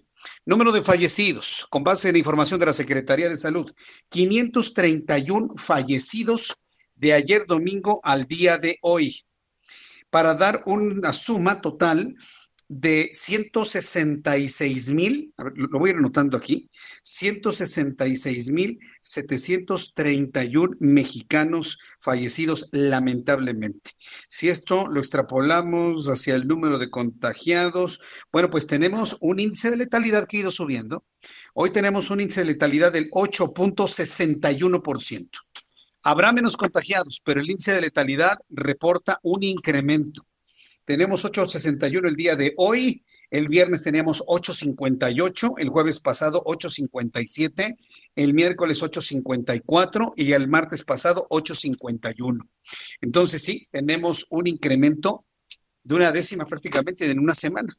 Teníamos el lunes pasado 8.51, hoy en este momento tenemos 8.61% de eh, índice de letalidad en México. Son las 7.33. Momento de revisar la información internacional aquí en el Heraldo Radio con Giovanna Torres.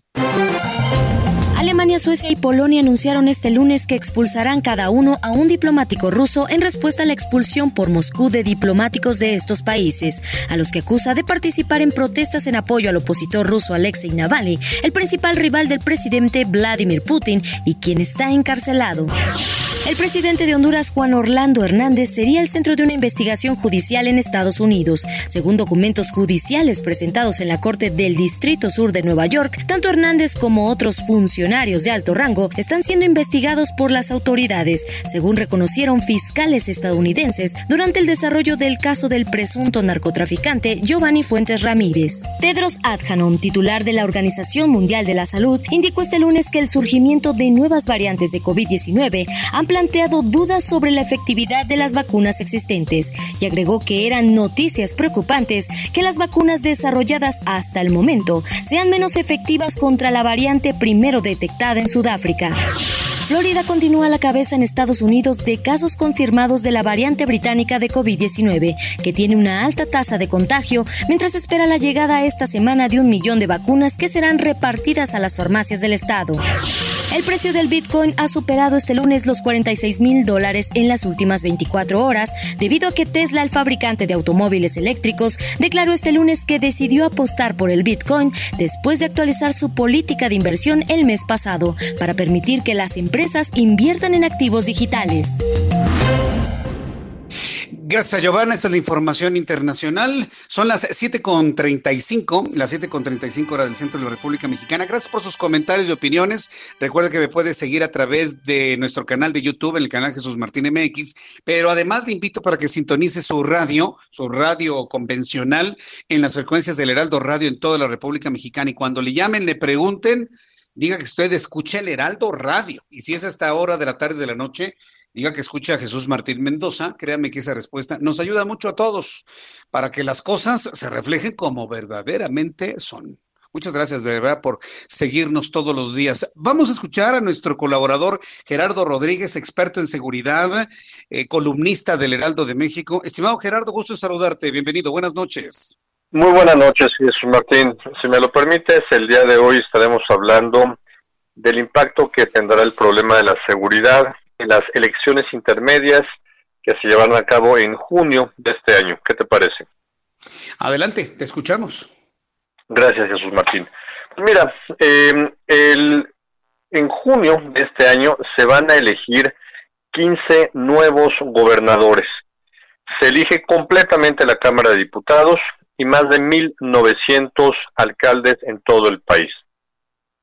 ¿Cómo están las preferencias electorales? Bueno, según tres encuestas que están ya al aire, la primera, la del Heraldo de México, que les recomiendo mucho a, nuestros radioescuchas que la revisen, le da una clara ventaja a Morena para eh, refrendar el Congreso eh, en este año. Le da la mayoría de las eh, gubernaturas y todavía no tenemos datos sobre las alcaldías. Probablemente ahí es donde tengamos más sorpresas. Tanto la encuesta del Heraldo de México, la del financiero y la de Mitowski eh, le dan a Morena una ventaja superior a los 39 puntos para el Congreso. Y aquí donde se mete el tema de la inseguridad. En mi análisis, Jesús Martín, que es muy personal, eh, creo que la seguridad va a ser el tercer factor de incidencia en el voto de los mexicanos en junio de este año. Va a pesar más el manejo de la economía, el desempleo y en segundo lugar el tema del manejo de la pandemia, el tema de salud. Y hasta un tercer lugar se va a ir el tema de la seguridad. Pero para algunos municipios en el país, el mal manejo por parte de sus alcaldes y por cuestiones estructurales también hay que decirlo, por presencia de delincuencia organizada, delincuencia organizada que rebasa la acción de los presidentes municipales y de los gobernadores, eh, puede afectar la reelección de algunos de ellos. Concreto, los eh, gobiernos que tienen peor percepción en materia de seguridad de sus policías de, de sus policías municipales son Acapulco con un 22%, Tapachula 23, Nogales 23, Ixtapa Guerrero 23, Uruapan 24, Cuautitlán Izcalli en el Estado de México 25%, Fresnillo, Zacatecas 25, Naucalpan 26%, Tlaquepaque 26, Cancún 27, Cuernavaca 27, Catepec 27 y Atizpan 30. Estos municipios que yo te comenté, Jesús Martín, es muy probable que el tema de seguridad le pueda voltear la, la hoja y, e impidan que estos alcaldes se puedan reelegir. Ahora hay que recordar que hoy ya, es, ya se pueden reelegir los alcaldes que lo quieran hacer bajo las reglas que establece la legislación electoral. Jesús Martín. Bien, pues eh, hay mucho que analizar, ¿eh? porque efectivamente estas tres encuestas que mencionas, eh, dos muy importantes sin duda alguna de estas tres, eh, nos reflejan un momento en el que debe ser un acicate para la oposición, ¿no crees, Gerardo? Porque pues, no los vemos presentes, vaya, y, creo que esta encuesta está precisamente revelando ese rezago que tienen los partidos de oposición por muchas alianzas que hayan anunciado, Gerardo. Así es, y si me lo permites, eh, otros dos factores muy rápidos. La corrupción y la pandemia es lo que más le preocupa al, elector duro, al votante duro de Morena.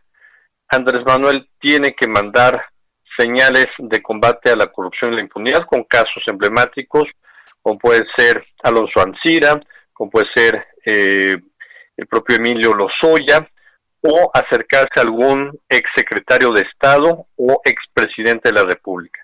Y por último, no le está funcionando a los partidos de oposición y algunos medios de comunicación atacar a las Fuerzas Armadas en términos electorales. Las Fuerzas Armadas están creciendo en su opinión pública positiva. La Secretaría de Defensa con más de 84% de aprobación, la Secretaría de Marina 86% y la Guardia Nacional, que es una institución híbrida, cívico-militar con más del 72% de aprobación, frente a las policías estatales que tienen una aprobación del 51% y las municipales del 43%. Esto porque hay, hay que decirlo, algunos medios de comunicación, algunos eh, políticos de oposición y medios de comunicación quieren utilizar a las Fuerzas Armadas como un ariete en contra de este gobierno que está aprovechándose de la experiencia y de las operaciones de las Fuerzas Armadas. Jesús Martín. Sin duda, les está comprando credibilidad y las Fuerzas Armadas siempre han, eh, sido, han estado en el cariño y en el respeto de la mayoría de los habitantes de este país. Gerardo Rodríguez, muchas gracias por tu colaboración, por tu comentario del día de hoy. Estaremos pues revisando regularmente cómo se da esta, esta relación en cuanto a política, elecciones y seguridad. Gracias, Gerardo. Fuerte abrazo, Jesús Martín. Fuerte abrazo, que te vaya muy bien. Es Gerardo Rodríguez, experto en seguridad, columnista de, del Heraldo de México. Varias personas, alguien por ahí me dijo, ya estás bendito, Jesús Martín, para ir a las mañaneras. Yo no voy a ir a las mañaneras, ¿eh? A ver, a ver, a ver, no, no me malentiendas, ¿eh? Yo no voy a ir nunca a una mañanera. Digo, a menos de que nos caiga un meteorito de 15 kilómetros de diámetro, ¿eh? Pero mientras eso no ocurra, yo no pienso en las mañaneras, porque mire, en las mañaneras no se arregla nada, absolutamente nada. Me, dicen, no, es que fue allá Jorge Ramos. ¿Qué? Que vaya Jorge Ramos, que haga su show también. Finalmente, ¿qué es lo que buscan? Publicidad personal. Yo no necesito publicidad personal. Yo no voy a ir a las mañaneras. Es más, hoy no vi la mañanera. ¿eh? Por más que me preguntan, oye, ¿cómo viste el regreso de.? No la vi, no eso no lo consumo debemos ser mexicanos que tengamos muy bien plantada nuestra decisión, nuestra independencia en ese tipo de, cosas. No la vi. Y lo único que vi verdaderamente fue nefasto. ¿sí? Que después de una enfermedad, el presidente de la República sigue insistiendo en que no se pone el cubrebocas, porque lo considera como un bozal, ¿sí me entiende? no se lo pone porque tiene la idea que políticamente lo van a atacar como si se pusiera un bozal. Así piensa el presidente por el cual ingenuamente votaron 30 millones de mexicanos. Por favor, hay que decirlo como es. Por eso no se lo quiere poner. Increíble, pero cierto, por eso no se lo quiere poner. Bueno, pues este, esto que le estoy diciendo es un elemento de criterio para emitir un voto el 6 de junio. Habrá quien diga, pues yo voto por Morena porque tampoco me quiero poner el cubrebocas, pero habrá muchas familias mexicanas con el dolor de haber perdido a un familiar, a un padre, a una madre, a un hermano, a un amigo, un colaborador, a una esposa, a un esposo, a quien sea, ¿sí? Que eso, que si se hubiese utilizado el cubrebocas para quien los contagiaron, no estuvieran muertas esas personas. Y evidentemente, al ver esta necedad, porque es una necedad, es una necesidad de no usar el cubrebocas, se utiliza como un elemento de juicio, de criterio, a favor o en contra. Usted determinará, usted no sabrá. ¿sí? Yo ya tengo muy planteado qué, es lo que me determina ver a un señor que organiza el dinero que yo produzco en este país, porque es un empleado, ¿eh? el presidente de la República. ¿eh? Este, a mí, a mí ya me norma criterio de ese señor no se quiere poner el cubrebocas ni porque estuvo enfermo. No, no, bueno. O sea, ¿de qué se trata? ¿Ante qué estamos? Ante, ante qué situación estamos. Entonces, váyalo viendo, vaya usted analizando, vaya usted tomando decisión. Es importantísimo que se entere, que lea nuestro periódico, que revise nuestra página de internet, que vea nuestros programas de televisión, que siga todos nuestros programas de radio del Heraldo, todo del Heraldo, porque para cuando lleguemos al 6 de junio, usted va a ser la persona mejor informada mejor capacitada, con el mejor criterio para emitir una opinión traducida en un voto. Yo lo convoco a que haga usted eso. Va usted a escuchar lo increíble en todos lados, pero se trata de darle a usted las herramientas para que usted vaya escuchando. Vaya escuchando, vaya tomando decisión y vaya diciendo, no, por aquí sí, por aquí no, por aquí sí, por aquí no. No podemos ser un país del cuarto o del quinto mundo votando nada más por el nombre o por una persona. Tenemos que votar por propuestas, por hombres y mujeres y por propuestas. Yo le convoco a que lo haga.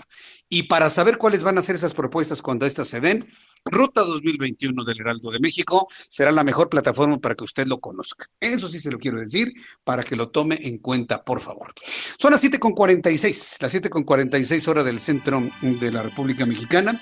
Bueno, pues continuamos con la información aquí en el Heraldo Radio, en toda la República Mexicana. La minera México Escucha esta noticia. La minera México registró una explosión en su planta de zinc en la capital de San Luis Potosí, lo, lo que movilizó a los cuerpos de emergencia para atender el incidente que, según los primeros reportes, se originó en el área de controles. Eso es lo que dicen. Tras la explosión del día de hoy, evacuaron a los trabajadores por el riesgo de intoxicación y posteriormente arribaron los bomberos y personal de protección civil para controlar el incendio. Mientras tanto, el cuerpo de una menor de edad fue identificado de entre los 19 cadáveres que aparecieron calcinados el pasado 22 de enero en Camargo, Tamaulipas. Qué caso tan triste este, ¿eh?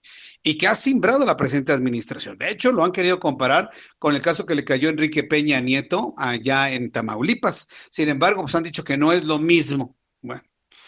Eh, de acuerdo con información divulgada, uno de los asesinados era un menor de edad, pero según el portavoz de Seguridad Pública de Tamaulipas, Luis Alberto Rodríguez, por el momento se desconoce con precisión la edad de la mayoría de los calcinados, por lo que la cifra de menores podría ser mayor. Hasta ahora se han identificado un total de 16 de los 19 fallecidos, dos de nacionalidad mexicana y 14 guatemaltecos de lo que se sabe hasta este momento. En otras noticias, la Comisión Federal de, de Competencia, perdóneme usted, la COFESE, la Comisión Federal de Competencia Económica, sancionó a Interjet. Ha sancionado a la aerolínea Interjet y HBC Internacional, propiedad de Alejandro Valle, por no notificar a tiempo su concentración con una multa de 955.680 pesos. Sin embargo, autorizó la transacción.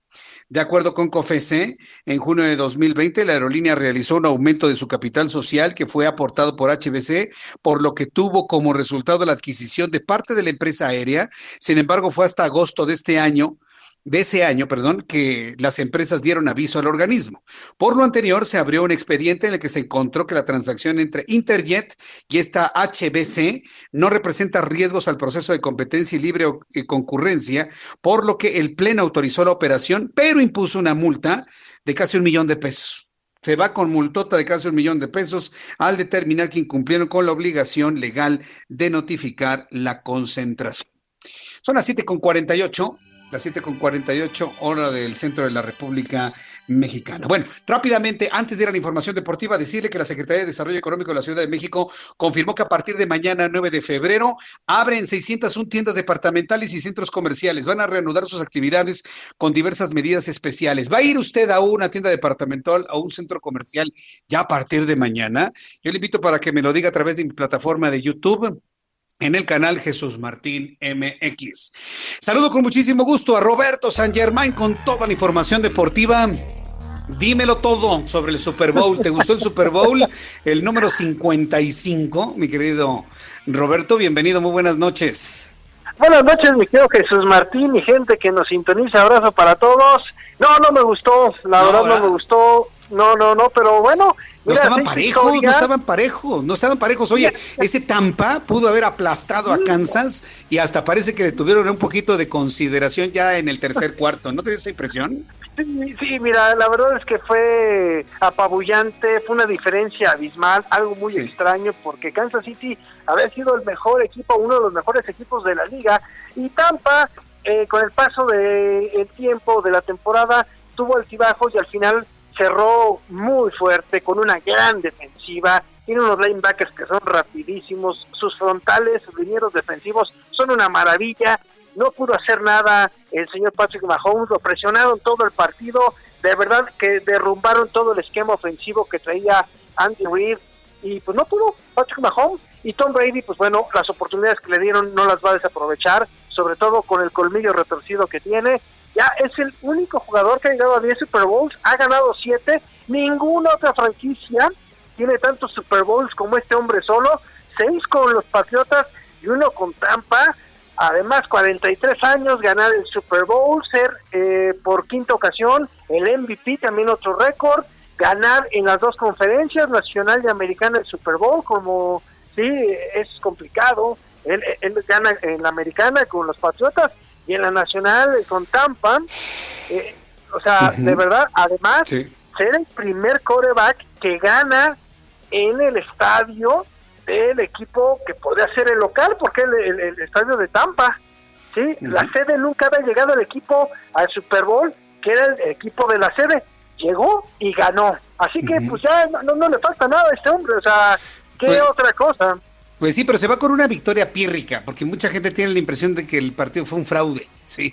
Y, luego si le sumas el, espectáculo de medio tiempo, que aquí en México todos nos hemos burlado de que si fue el, espectáculo de los gerentes de Sanborns por el saquito rojo. no, no, bueno, los memes están, pero destrozando el espectáculo, ¿eh? Es que fíjate que, fíjate que eso, mira, eso es un tema eh, complejo, porque lo ponen como mejor, el mejor deportista de la historia. Perdón, no, eh, no, yo no lo llamaría como el mejor deportista de la historia Tom Brady.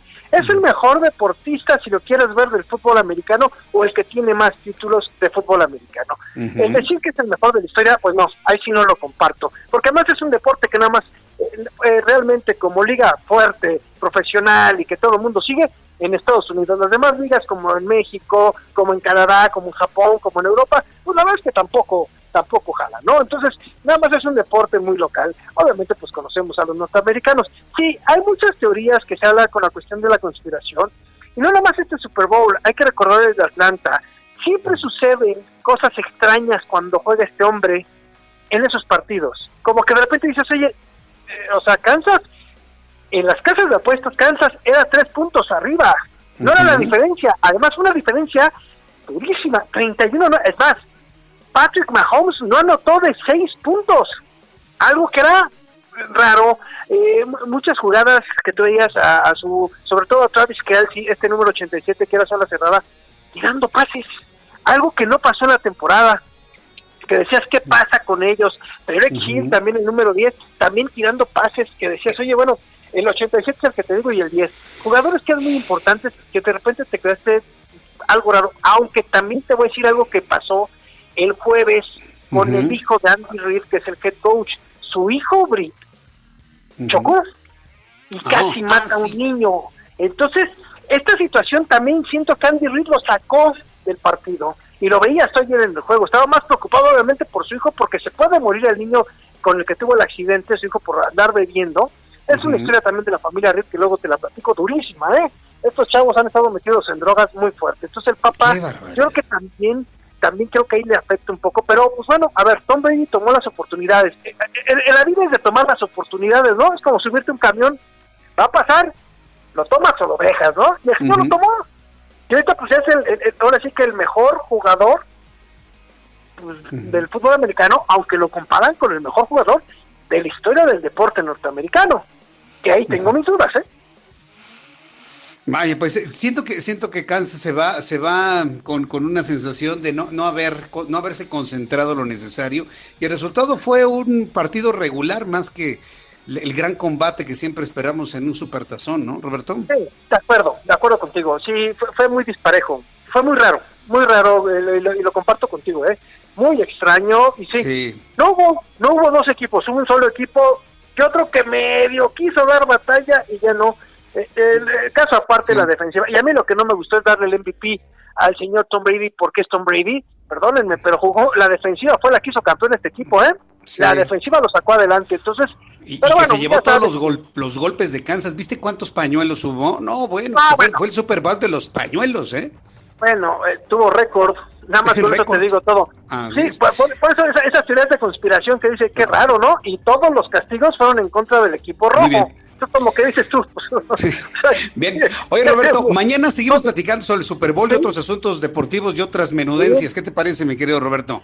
Perfecto, mi querido Jesús Martín. Que pases muy buena semana y abrazo para todos. Buenas noches. Igualmente, buenas noches. Fuerte abrazo, mi querido Roberto. De esta manera hemos llegado al final de nuestro programa el día de hoy. Se nos fueron dos horas de volada, rapidísimo de información, muchos asuntos que comentar. Se antoja una semana muy interesante de información. Así que lo espero mañana en punto de las seis de la tarde aquí en el Heraldo Radio y por supuesto, a las 2 de la tarde por televisión, a las 2 por el 10. Soy Jesús Martín Mendoza por su atención. Gracias. Hasta mañana. Buenas noches. Esto fue Las Noticias de la Tarde con Jesús Martín Mendoza.